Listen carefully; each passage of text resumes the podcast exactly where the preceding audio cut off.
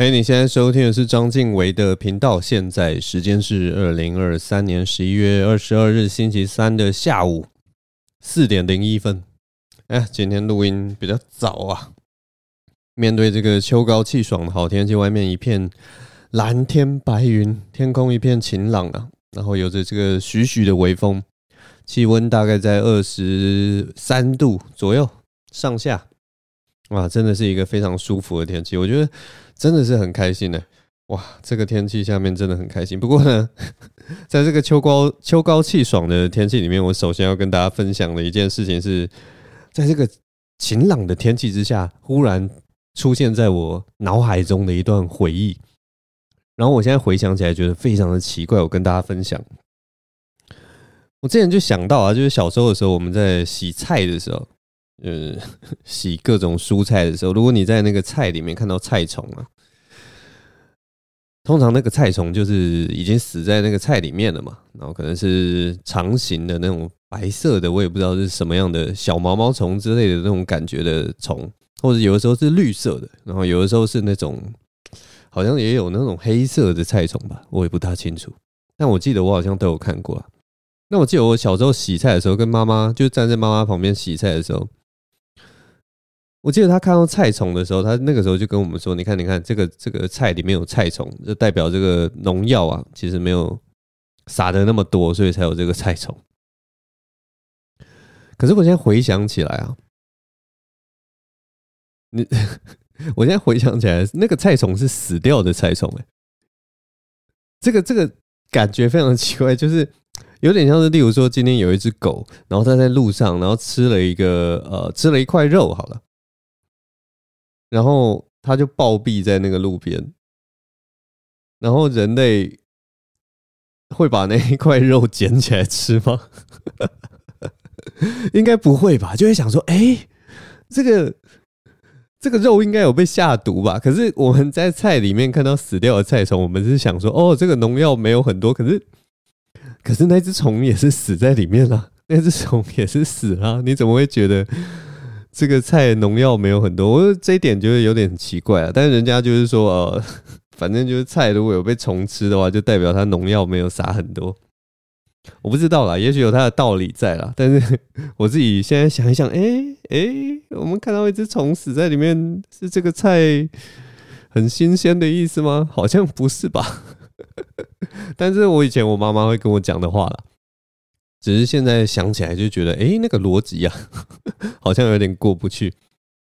我其实最近就有想说要把这个东西写成一个段子啊，然后拿到 Open Mind 去讲，但是还没有想到一个比较好的那个啊编辑或的点，它算是一个蛮有趣的小故事啊，所以还在还在写。我上周有去讲 Open Mic，上周最近因为报名比较，我不知道为什么现在报名也是非常的麻烦。Open Mic 现在报名好像都有每一每一周的场地都有至少二十几个人报名，然后可能只取十位，然后大家就在那边比手速，你知道吗？就那个手 在报名的那个页面要不断的更新更新更新更新，然后那个报名文一出来的时候，你就要马上去留言这样子。哦，每次这个手速都比较慢呐，即便我这个。手速已经快到我拿普通的牙刷来刷牙的时候，都已经可以当做电动牙刷来刷了，就是用那个超音速的那种速度在震动，但是我还是报不到名。所以呢，我目前就是报那个就是最好报的。我现在最好报的一个名就是礼拜四的乐悠悠之口啊，德厨主持的这个 Open m i 啊。那这个 Open m i 目前还是算相对冷门的。那每一场观众数大概在十到二十上下这样跑，其实我觉得就也这样的人数其实也蛮适合试笑话的，因为有的时候场子太热啊，当然不是抱怨了，嗯，场场子太热的时候，观众比较容易被逗笑。那去场子冷的地方，你就会觉得啊，难道是我这个笑话真的不够好吗？可是大部分的情况就是，如果你在场子比较冷的情况啊，这个笑话还是可以逗笑大家的话，到比较热的场子好像。也还不错，对，那我们都是很享受各式各样的舞台啦，所以如果大家有兴趣的话，也可以来这个乐悠悠之口来感受一下这个呃比较 chill、比较舒服的、比较没有什么压力的一个表演氛围。那我上周在这个乐悠悠之口，其实有看到一个非常 就是很久没有看到的一个超乎我想象的一个开场方式。这开场方式我觉得是蛮暴力的。就我会用暴力来形容这种开场方式，因为大家知道嘛，乐悠之口，因为那个人数就是十到二十人，然后那个场子会比较，呃，没有那么热络一点，然后那个气氛比较难凝聚，因为它那个场子其实空间蛮大的，所以有的时候它就是一直有一种很可爱，然后很舒服的感觉，但是不会让人家大笑出来。但上周有一个表演者，他一上台的时候就让我觉得，哇靠，太屌了吧！他直接把大家的那个笑声吹出来，就是他一上台的第一句话就。把大家吹出来。我现在讲的这个呢，真的是算是我最欣赏的一种喜剧啦。我最欣赏的喜剧就是那种很老实说啦，到这个年纪可能就是有点恬不知耻的那种喜剧，就是他完全没有任何的包袱，然后把自己最呃最真实、最肮脏或者甚至最可怕的一面坦然的表露在大家的面前，这种感觉。我在讲的那个喜剧演员，上周让我大开眼界的演员就是这个巨阳尼。巨阳尼在我们这个喜剧的讲单口喜剧的这群人之中，一直有一个非常特别的存在，就是大家都很喜欢呛他啦。然后他的确也值得被呛了。然后，但是他又是天生还蛮讨喜的一个人。我讲的讨喜是他整个整体表现是可可爱爱的。讨喜的，但是其实喜剧演员都会觉得他很北蓝，都很白目，然后就是觉得这个人到底在搞什么，可是 又不会到太讨厌他，就是都是微微的讨厌他而已。反正他是一个很特别的存在。那我上周跟你们形容一下那个我觉得最屌的开场是什么？他最屌的开场就是他直接一上台的时候，他的第一句话就是大喊：“好想约炮啊啊！” 然后第二句话就是啊，好想要大奶，然后底下人全部都笑疯了，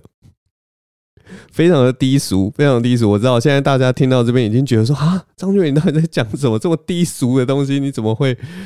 怎么会觉得 OK？可是我跟你讲，就是在那个单口喜剧的氛围里面。他这样子直接上台，然后这样子的一个发自内心的呐喊，如此真实，如此赤裸裸，台下真的是笑疯了，你知道吗？在一个很冷的场子，是每个人看到他这样都笑出来，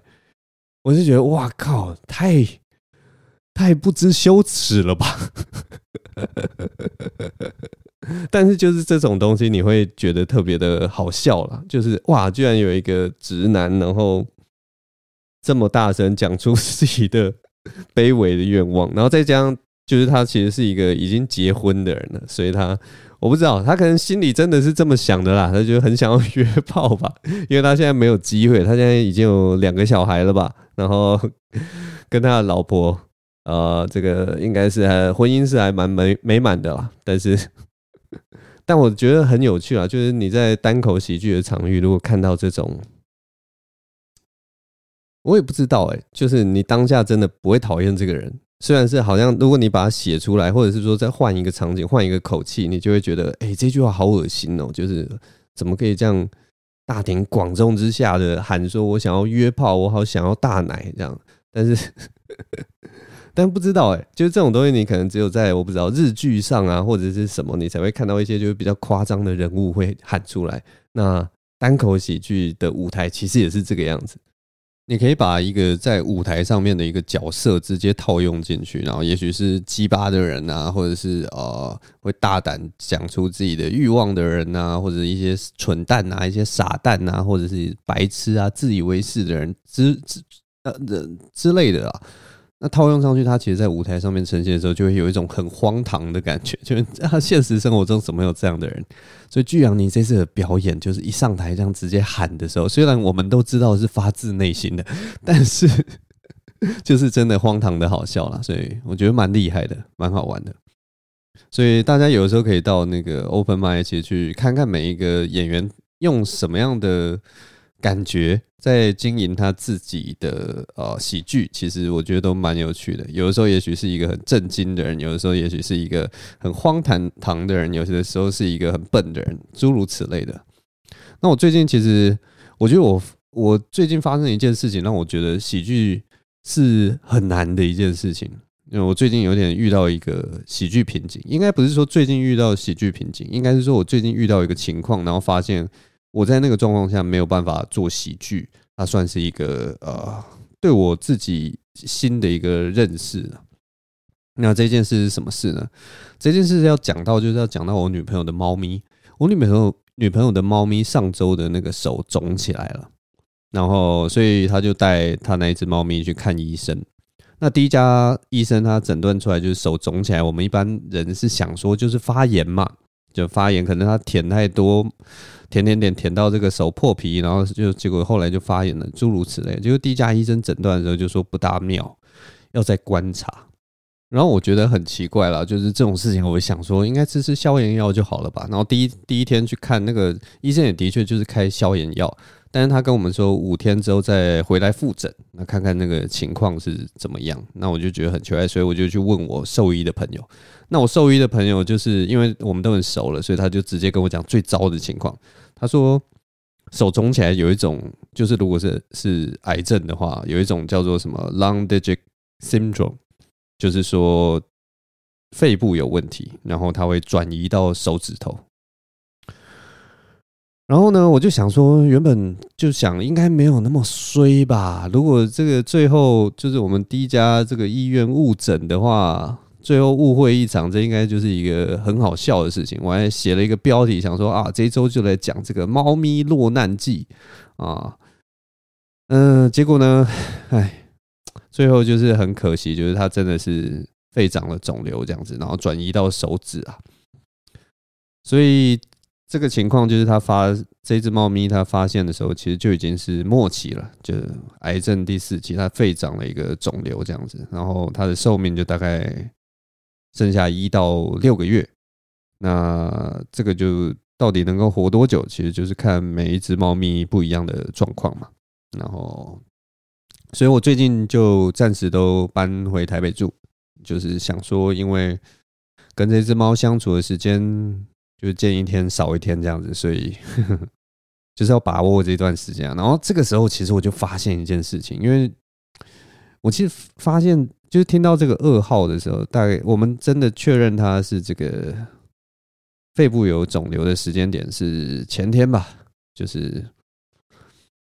前天发生的事情，然后其实我当天我其实就有想想一件事情，我我原本以为在遇到悲剧的时候，就是遇到这种噩耗的时候，感觉自己应该还是可以搞笑。其实我跟我女朋友就是虽然哭得稀里哗啦的，但是我们其实在言谈之间也都是还是有一点点说说笑笑。那个那个情况非常奇怪，就是你泪水完全止不住，然后你心情是很难过的，但是你还是可以笑笑的。就是边哭边笑的搞一些笑这样子的感觉。那但是呢，我那个时候就在想说，如果我今天要上台讲 open mic，因为那那是个我忘记是哪一天了，但是那一天好像也有 open mic。我在想说，我如果那一天有报名到，我上我能不能上台讲 open mic？然后我发现好像无法欸。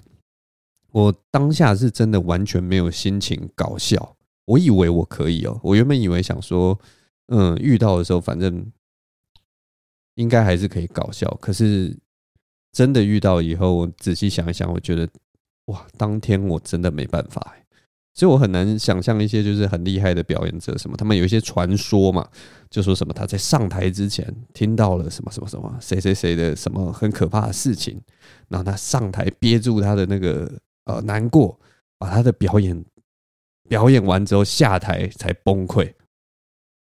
就有这种故事。我原本以为我可以，可是我那一天之后觉得可能真的没办法，好难哦，真的好难。但我不知道啦，也许如果你是一个成熟的表演者，你那个时候如果要上台做演出的话，也许你可以把上台把稿背出来，你也许可以把你的歌唱完，你也许还是可以弹奏，你还是可以 focus，就是你集中你的精神在。你现在表演的那个记忆上面，然后你也许还是可以像搞笑的人，也许还是可以逗笑大家；然后唱歌的人，也许还是可以感动别人，或者是激励别人，或者是让人家群情激动什么的。但是你的，我相信啊，在当下你的那个表演是有一点灵肉分离的，因为我真的当下我完全没有心情要搞笑，真的没办法。我顶多上台就是把我的稿背出来，然后如果台下有笑，就是有反应，就是有点像科学反应的那种感觉。就你已经不是在搞笑了，因为我们搞笑都有一个搞笑的心嘛，我们会希望台下的人，哎，不管是喜欢我们的表演，或者是说听到我们讲的事情就哈哈哈哈哈大笑，那个是最最前端的东西。但是如果说在那个极端的情况之下，我觉得我完全没有那样的心情，我也许就是上台把能够做的做一做那种感觉，然后我不知道那个会不会直接外显的影响我的表演，因为毕竟我没有去讲 open mic 嘛。那现在大家听到的这个声音呢，其实是已经已经呃，算是有点算是度过了最难过的那个时候了。我当然还是有调试一下自己的心情啊，大概就是这样。所以原本这一周啊，原本这一周就想说，我天哪，我在几天就要录这个 podcast，我会不会连 podcast 都没有办法录啊？那还好，还是可以录啦。那这就是为什么今天我是在这个下午四点的时候录的，因为我就回来收拾一下东西，接下来的时间可能都会住在台北，然后每天看我啊，看我女朋友那只可爱的小猫咪，跟她度过这段啊生命最后的旅程啊，大概是这个样子。这这件事情就跟大家讲一下。那我其实刚刚就是因为我是回来收拾东西嘛，我大概早上的时候出门，然后哎八点多的时候出门吧，然后就坐那个什么，坐机捷啊。我早上的时候是坐机捷来这个青埔的。那为什么去坐机捷呢？是因为我最近因为比较常在这个台北走跳啊，然后也常在桃园跟台北之间来回，所以我后来就去想说，那我来做做看机捷好了。我买了一下那个。好像是台北市政府还是哪里发的那个什么一二零零交通券吧，就是什么北北基桃都可以，呃，公共交通都可以随便乱坐的那个东西。所以我今天早上就搭机捷下来这个台北，啊，不对下来这个青埔这边。那大家知道坐机捷就会遇到很多外国的观光客，其实我已经坐了好几天了啦，然后也是看到很多外国的观光客，然后就蛮神奇的，因为。一一直以来就是觉得台北呃观光客人数应该没有想象这么多，但是坐机捷的时候你就会觉得哦，整车都是观光客，只有我一个台湾人这样的感觉，非常的奇妙。所以如果大家有兴趣的话，无聊也可以搭搭机捷玩，其实蛮有趣的。那我搭这个这个车的时候，我今天坐我对面的是一个韩国的大叔。我为什么会说他是韩国大叔？是因为他真的长得就像是韩国的大叔，他就是在韩剧里面会出现的那种韩国大叔，不是那种韩国欧巴或者是那种很帅的帅大叔，是那种真的很草根性的那种韩国大叔。他就是有一种，就是我我虽然这样讲，我我没有要就就是呃没有没有要贬低的意思，但是他有一种草根粗野的那种感觉。然后他穿着一件那种横条纹的 Polo 衫，然后一件牛仔裤什么的，然后提着一个黑色的大布包，然后再推着一个灰色的老旧的灰色行李箱，那种塑料材质的那种行李箱。然后他坐到中途的时候，他还拿了一个信封出来，然后算一下自己还剩多少台币，他就把里面的那个钞票直接拿出来，然后这边稍微算一下，然后。反正很好玩啊，他就是一个很像那种自由行的一个大叔。但是呢，这个大叔我为什么说就是他很豪迈呢？是因为他真的很不拘小节，你知道吗？就像我们坐上那个不管是捷运啊或者什么车啊，我们的那个行李的滚轮，大家就知道上车的时候它一定会滚来滚去，所以我们要想办法，就是要么手扶住，要么脚把它夹住，或者是怎样的。那因为我们我跟他都是那种小行李箱哦，我现在也会推一个小行李箱。那我自己的行李箱是用脚就夹住，然后夹在我脚之间。然后可是他上车的时候啊，他的行李箱就是他就直接放在他的正前方，所以他是会滑动的。所以在那个车一开的时候，他的行李就会一直撞到我，一直撞到我。大概撞撞了三四次啊，然后他才发现，然后才把他拉拉住，然后再用他的那个大布包把他压住之类的。但在那之前，就是一直撞我，一直撞我。然后我那个当下真的心情超级不爽，我想说：天哪，我要用我仅会的韩国 韩国韩文来来来恫吓他吗？像我会的韩文，可能就是那个大叔的韩文，阿加西。好，就是，然后我可能因为不会骂其他韩文，所以我只能在那边呀呀呀。韩国人骂人不知道为什么都是用呀呀呀这样的，然后所以我合在一起是阿加西呀呀。呃，好想要这样跟他讲啊，就是一个台湾人只看过一点点的韩剧，然后就想要用韩文骂人的那种态度，但没有办法。而且他后来有发现呢，只是他也没有对我说 sorry 或干嘛，就我就觉得很好笑。然后，他真的就是那种真的很草根的大叔。反正等到那个机姐到那个机场的时候，他好像耳机还什么也掉了吧？然后掉的时候，他就整个人像那种生龙活虎，整整个人把东西拉开，然后趴到地板上。然后就想，哇，你动作也太大了吧？然后后面那个很热心的民众去帮他捡耳机什么，然后再给那个大叔这样子。反正很好玩了，就是觉得哎、真的韩国大叔就是这样子的感觉，就是我脑中第一个这种想法，就是哦，真的就是很像我们，其实跟台湾的很多大叔也很像，就是那种很热血的、很草根的那种大叔，对啊，蛮蛮神奇的啦，我觉得很有趣，很有趣。那我这周其实有一点那种悲喜交加的感觉。就是我刚刚跟大家讲的那个猫咪的事情嘛，所以它算是一个呃蛮大的一个悲伤的事情。那我今天中午的时候，其实还有一个，哎，今天真的是礼拜三中午的时候，居然接到了喜讯，超级的喜讯，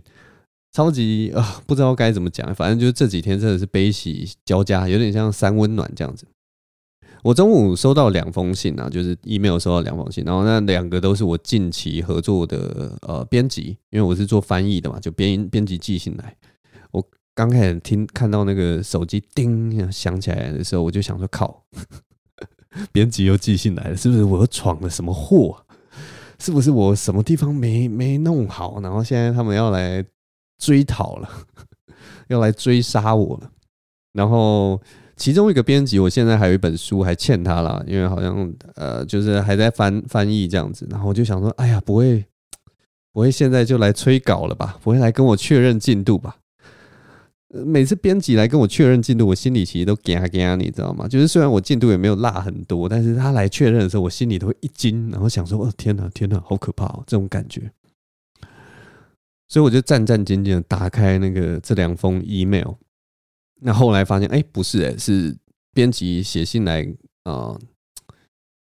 祝福祝贺我啦。他就说我好像有一本书得了那个什么金鼎奖的图书翻译奖。金鼎奖就是文化部的一个奖项啦，每年就是呃鼓励出版的从事人员。然后就是有，它有分各种的，有数位的，然后也有分呃翻译的、图书的、图文的，然后或者是国内自己的文学出版品，或者是呃非文学的作品也也有很多，然后也有儿童少年出版品，就是他奖励很多出版社，大家在每一个角落呃努力的人啊。总之，我就是得了这个今年的图书翻译奖。那图书翻译奖总共有两本书，那我确评中选。就蛮感谢的了，大家就知道，这出版一啊一本书要得奖，其实跟所有的奖项一样，它背后其实投就是投这一个奖项的呃书都是几百个、几百本书，然后可能有三四十位评审啊之类的，经过讨论，然后层层关卡投票，最后才才不小心 运气很好的得到这个奖项，所以。心里都是蛮感激的啦，然后，可是我得到这个奖项的时候，就收到那封信的时候，我原本以为自己会有一个感慨，就是哦，原来这个就是陈汉典得金钟奖的感觉。我不知道大家有没有看过他得金钟奖啊？就是陈汉典得金钟奖，因为他算是努力蛮蛮久一段时间的人哦，他在那个《康熙来了》里面好像也做了十几年节目，然后到现在就是。跟在这个宪哥的旁边主持也是好久，然后他好不知道为什么，可能就是运气比较不好吧。他到现在才得了那个金钟奖，所以他就很感动，然后感谢很多人，然后感觉就是哭了这样子。然后对，就是看到就是有人努力这么久，然后得到奖，你还是会为他开心嘛。但是我得这个金鼎奖的时候，哎、完全没有这种感觉啊！我就是的确还是很感谢大家怎么样，但是不知道哎、就是得到这个奖有一种 OK 好，那我就继续努力，也只能继续努力这样子，然后好像没有那么大的感动了，然后。嗯，大概就这样。我不知道讲什么啊，我真的不知道讲什么。我只是想要跟大家讲分享一下，就是哎、我得到一个金鼎奖这样子。好啦，是有喜悦啦，其实还是很开心的，就是能够在业界，我也算工作了，在翻译界工作了十十几年，二零零九到现在十四年了，然后能够得到肯定，然后。的确也是蛮幸运的，就是出版社给我这个机会，然后能够翻到这个作者的书，我也是很感谢他，就是有点机运的问题嘛。然后呃，翻译这本书的时候，其实他也不是完全是我的功劳，他的书封很漂亮，也是一个很厉害的设计师，好像叫蔡心怡吧，他的作品。然后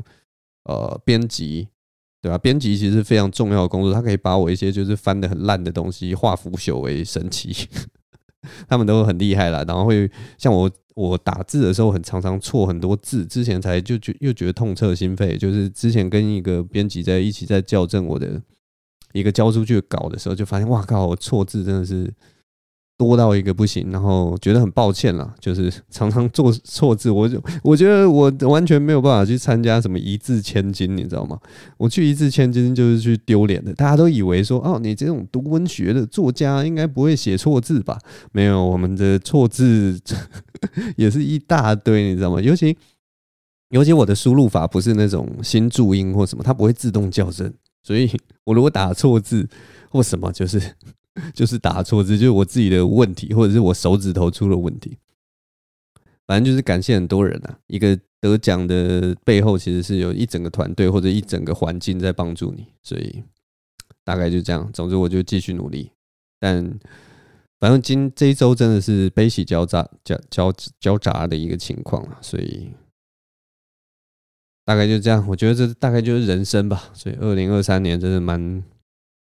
一言难尽。真的是一言一言难尽，那我们也只能就是继续盯着，然后继续往前，大概就这样。好啦，这周就先录到这边，我的个人周记报告就跟你们分享到这边。那谢谢大家收听啊，下一周会再打起精神来，大概就这样。好，谢谢大家，我们下周同一时间再见了，拜拜。